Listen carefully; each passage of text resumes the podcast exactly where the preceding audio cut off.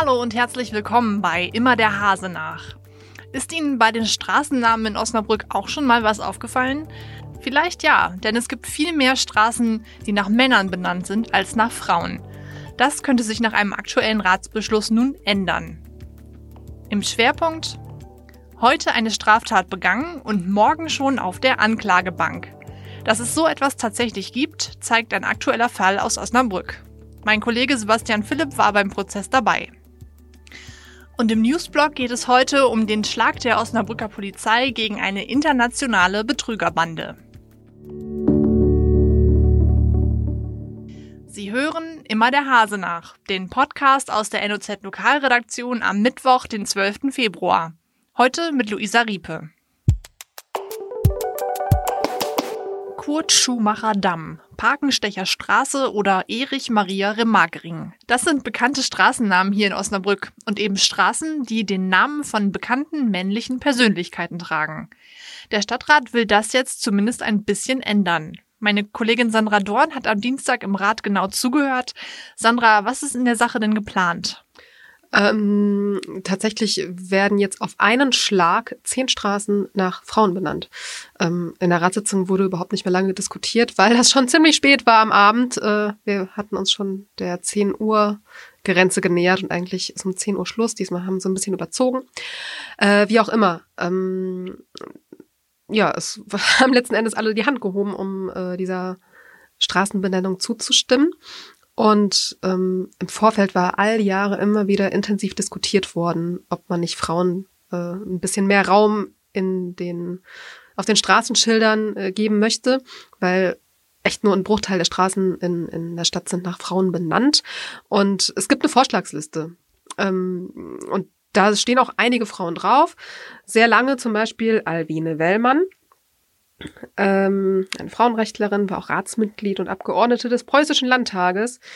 Oder ähm, dann gibt es noch Anna Siemsen, die war Pädagogin, Politikerin, Autorin und Pazifistin, aber die kam immer wieder nicht zum Zug. Es kam irgendwie immer was dazwischen. Für mich klingt das so, als ob das auf jeden Fall Frauen sind, die einen Straßennamen verdient haben. Wie ist denn deine Meinung zu diesem Ratsbeschluss? Ja, definitiv. Also ähm, die, die Frauen sind halt immer unterrepräsentiert auf Straßenschildern und das Interessante an Straßennamen ist, dass die immer einen Zeitgeist spiegeln. Also es gibt ähm, äh, hier im Wiedokindland Straßen, die nennen sich Vaterlandsweg beispielsweise. Ähm, das sind Straßenbenennungen aus der Zeit zwischen den beiden Weltkriegen. Und ähm, ja, wir haben den Bismarckplatz. Und das sind dann so Straßen aus der Zeit des Ersten also oder vor, des, vor dem Ersten Weltkrieg. Ähm, insofern wurde es schon lange Zeit, dass auch mal Straßen nach Frauen benannt werden. Jetzt nicht nur wegen der Quote, sondern weil es einfach auch viele verdienstvolle Frauen gibt und die spielen halt im öffentlichen Raum nicht so eine große Rolle bislang. Alles klar, Sandra, vielen Dank. Gerne. Beim Thema Gerichtsverhandlung denken viele ja an langwierige Prozesse und die ewigen Mühlen der Justiz.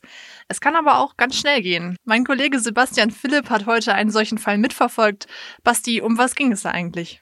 Ja, eigentlich ähm, ging es mehr oder weniger ähm, na, um eine harmlose Sache, will ich jetzt nicht sagen, aber es ging eigentlich um, um einen kleinen Fall. Also gestern am, am Dienstagnachmittag ähm, in einem Schnellrestaurant in der, in der großen Straße ähm, saßen mehrere Leute zum Essen und dann kam so eine Gruppe von äh, ja vermeintlichen Straßenzeitungsverkäufern rein, die dann alle möglichen Leute angesprochen haben und ihre Zeitungen verkaufen wollten. Das ist ja erstmal so im ersten Schritt möglicherweise nichts Verwerfliches.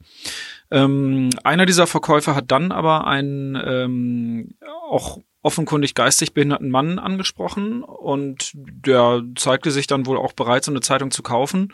Und als der sein Portemonnaie rausholte, da griff der Straßenverkäufer oder der vermeintliche Straßenzeitungsverkäufer dann rein und nahm dann erstmal 200 Euro raus. Das haben äh, einige andere Gäste mitbekommen, unter anderem auch ein Ladendetektiv, der in der, der dort irgendwie eine Pause gemacht hat. Der hat den Mann äh, ja dann quasi überrumpelt, hat ihm Handschellen angelegt, ähm, bis die Polizei dann gekommen ist. Ja, und nicht mal 24 Stunden später saß der Mann, und zwar dann heute Mittag auf der Anklagebank im Amtsgericht. Das klingt tatsächlich ungewöhnlich schnell. Ähm, wie ist der Prozess denn ausgegangen? Ja, es ging wirklich schnell, wobei das eigentlich äh, gar nicht so eine Seltenheit ist. Also ich habe mit dem ähm, Oberstaatsanwalt gesprochen, hier mit äh, Herrn Retemeyer. Er hat äh, mir erzählt, dass im vergangenen Jahr es 180 solcher beschleunigten Verfahren gegeben hat. Ähm, die werden oft dann angewandt, wenn äh, es sich um einfache Sachverhalte handelt, wo dann irgendwie die Beweislage auch klar ist, so wie in diesem Fall. Ähm, außerdem muss der Beschuldigte oder darf der Beschuldigte keinen ähm, Wohnsitz in Deutschland haben, keinen festen Wohnsitz in Deutschland haben. Und diese und noch ein paar andere kleinere Voraussetzungen waren eben in diesem Fall gegeben, ähm, dass die, dass das Amtsgericht eben dem Beschuldigten ähm, ja schnell ähm, in eine Hauptverhandlung äh, einführen darf und äh, dort wurde halt eben heute verhandelt. Das ging dann auch echt rucki-bucki, also in einer Dreiviertelstunde waren die durch. Da war, wurde dann erstmal der Angeklagte gehört oder der Beschuldigte gehört, ähm, so sein Lebenshintergrund, das ist ja nicht unüblich. Dann wurden noch ein paar Zeugen gehört, der Staatsanwalt hat plädiert, der Beschuldigte durfte dann noch was sagen, ja, und dann kam das Urteil, alles innerhalb von einer Dreiviertelstunde und nicht mal 24 Stunden nach der Tat an sich. Welches Urteil hat das Gericht dann gefällt? Ja, das Gericht hat, äh, wie gesagt, in einer Dreiviertelstunde äh, dann sehr schnell ähm, sein, sein Urteil gefällt. In diesem Fall war es ja eine Richterin, eine Einzelrichterin. Ja, der Mann wurde verurteilt wegen Diebstahls zu der Zahlung von ähm, 90 Tagessätzen zu je 10 Euro. Das sind also insgesamt 900 Euro. Das ist äh, für einen Diebstahl, bei dem es um 150 Euro letztendlich ging, schon ganz ordentlich, muss man sagen. Außerdem werden die 150 Euro, die er dem Mann dort aus dem Portemonnaie gezogen hat, äh, die werden eingezogen, die kriegt der, der Bestohlene also wieder. Ja, ein äh, kleiner Randaspekt, also die, diese Straßenzeitung, die der Mann dort verkaufen wollte, ähm, man darf sich die jetzt nicht so vorstellen wie die Abseits, die wir hier in Osnabrück ja kennen. Das ist ja, ein, äh, ja eine redliche, seriöse Zeitung, die ähm, äh, von und mit Obdachlosen ja gestaltet wird und auch von denen verkauft wird. Ähm, und die ja in Osnabrück quasi eine Institution ist. Nein, die, die Straßenzeitung, die der Mann hier in Osnabrück verkauft hat, die ähm, nannte sie irgendwie Straßenbildung. Also ich ähm, sagen wir mal so, wir konnten da auch mal einen Blick reinwerfen und also das ist Hanebüchen, da sind Texte aus Wikipedia oder aus der Zeit zusammenklabüsert und irgendwie komisch zusammengestellt. Ich habe kein Impressum gefunden. Ähm, naja, also man könnte schon davon ausgehen, das hat der Staatsanwalt auch vermutet, ähm, ja, dass diese Zeitschrift eher so äh, Mittel zum Zweck ist, um die Leute in ein Gespräch zu verwickeln und ihnen dann möglicherweise Geld aus der Tasche zu ziehen.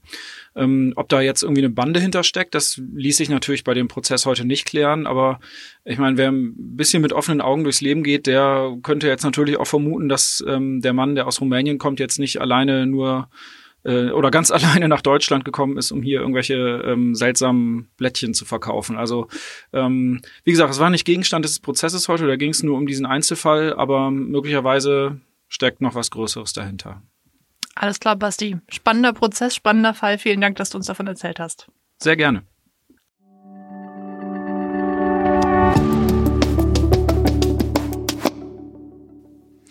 Willkommen zum Newsblock. Sicherheitsbehörden aus Osnabrück, Koblenz und der Türkei haben am Mittwochmorgen zahlreiche Hintermänner eines mutmaßlichen Betrügernetzwerks festgenommen. Die Mitglieder der Bande sollen sich in über 100 Fällen am Telefon als falsche Polizisten ausgegeben haben und so vor allem ältere Menschen in Deutschland um Millionensummen betrogen haben. Die Polizeidirektion Osnabrück teilt mit, dass das international agierende Netzwerk mehr als 70 Mitglieder stark war.